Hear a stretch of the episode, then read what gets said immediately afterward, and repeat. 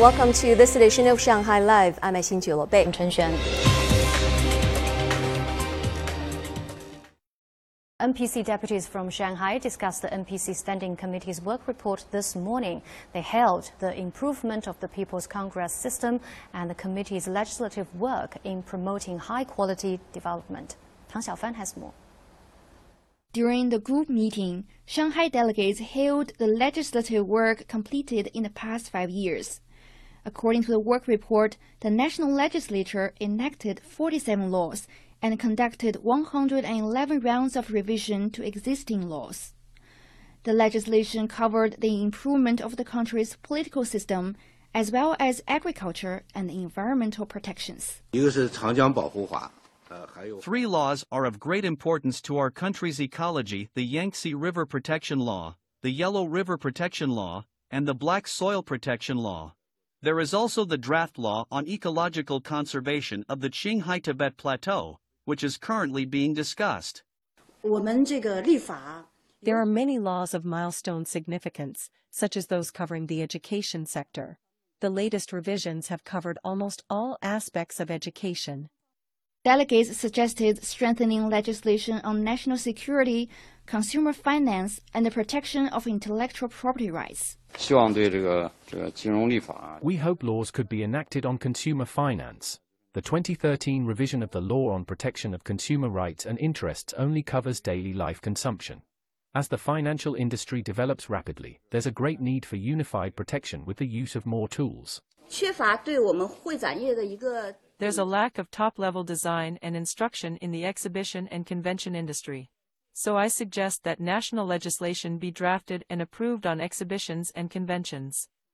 Delegates also expressed satisfaction regarding the work of the NPC Standing Committee, which has ensured the powers of all state organs and their employees are subject to appropriate checks and oversight. Tang Xiaofan, Shanghai Live. The New York Times and German newspaper Die Zeit reported yesterday that U.S. and German intelligence have implicated Ukraine in the sabotage of the Nord Stream pipelines in September 2022. However, neither newspaper has drawn conclusions over who ordered the attack. Stephen Rancourt has more.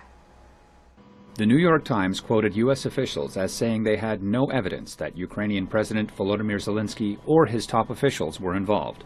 The U.S. report went on to say that the saboteurs were most likely Ukrainian and that no U.S. or British nationals were involved in the explosions. Germany's Die Zeit said investigators had identified a yacht from a company in Poland that was allegedly used by the saboteurs to carry out the attack. The report said it involved a team of six people, including two divers and two dive assistants. The team returned the yacht without having cleaned up, allowing investigators to discover traces of explosives. Die Zeit quoted a Western intelligence service as attributing the incident to a Ukrainian special operations team. Ukraine has denied any role in the attack, while Russia continues to demand an independent international inquiry to be set up in response to the report. Its deputy envoy to the UN said Moscow would call for a vote at the UN Security Council on whether to launch one. Kremlin spokesman Dmitry Peskov dismissed the U.S. reports as a coordinated effort by the authors of the attack to divert attention. Stephen Rancourt, Shanghai Live. The world's first 3D printed rocket, Terran 1, is ready for its first ever launch in just several hours from Florida in the United States. Zhang Hong has more.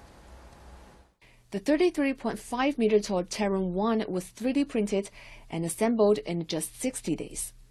It has nine engines on its first stage and one on its second stage, also 3D printed. The engines are powered by liquid oxygen and liquid natural gas. As the largest 3D printed object ever built, it is 85% 3D printed, and the company said they aim to increase that to 95% in future. We have the ability to demonstrate a brand new way of manufacturing large aerospace systems that has the potential to make access to space less expensive, more frequent, and more reliable. The rocket will carry a special payload. The first object the Relativity team 3D printed, a small ring it was printed by the two co-founders um, when there was a tiny team and just an idea in their minds. Um, and now it's flying on top of a rocket of which 85% was printed by mass. And so it's, you know, it, it's really a great memento of where we came from over the last several years.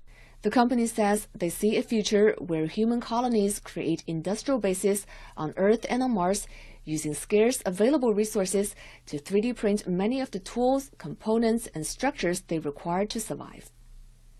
Zhang Hong, Shanghai Live.